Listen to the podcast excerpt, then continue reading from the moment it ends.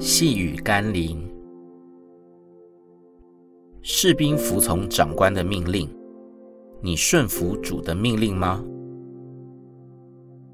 今天的经文是《路加福音》第九章五十九节、六十节。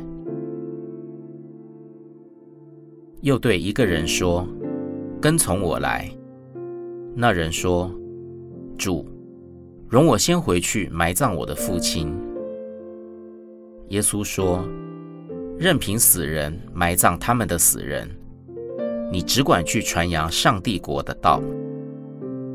你一定看过许多孩子听见父母的吩咐，却找一堆荒唐怪异理由搪塞的事情。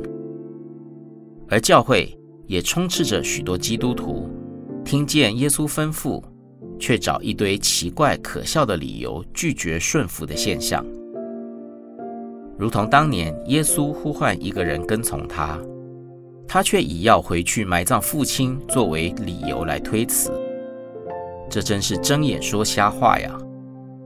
按犹太人的习俗，如果父亲过世，他早应该在家服丧，并且通常在人过世后的第一天就安葬了。他又怎会在耶稣那里呢？就算他的父亲可能重病，面对死亡，那么他又为何不是祈求耶稣去医治父亲，而是打算回家等父亲死呢？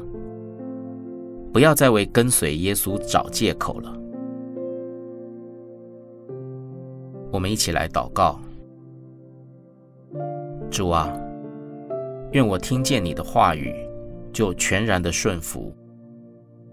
虽然有时候，我可能也会为自己找理由和借口，但我知道，即使我搪塞了你，拒绝了十字架的道路，但最后亏损和失去祝福的是我自己。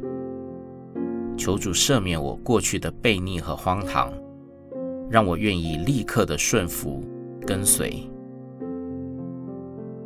奉耶稣基督的圣名祷告，阿门。